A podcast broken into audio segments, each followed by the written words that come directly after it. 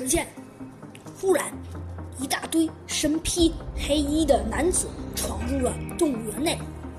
其中一个带头的男子大声叫道：“就是这里，兄弟们，开工！”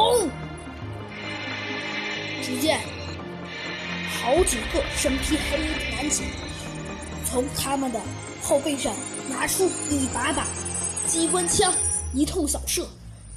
只听“砰砰砰”连续几声，快，动物园内已经有几名伤员了。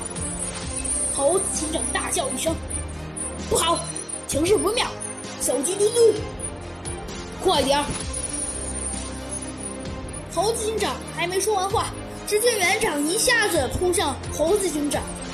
猴子警长还没弄明白怎么回事，只见一枚子弹就从园长的头顶飞过。园长擦了擦汗：“哎，猴子警长，你可得小心点儿！现在你没发现吗？那帮人谁都射击，连大名鼎鼎的您都敢射，您还是注意点吧。”嗯，多谢你了。只见园长二话不说，直接奔向了校园门口。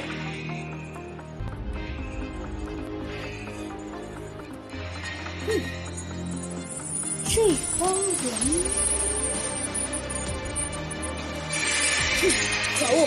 小鸡墩墩，你快点去报警，呼叫猴子警长！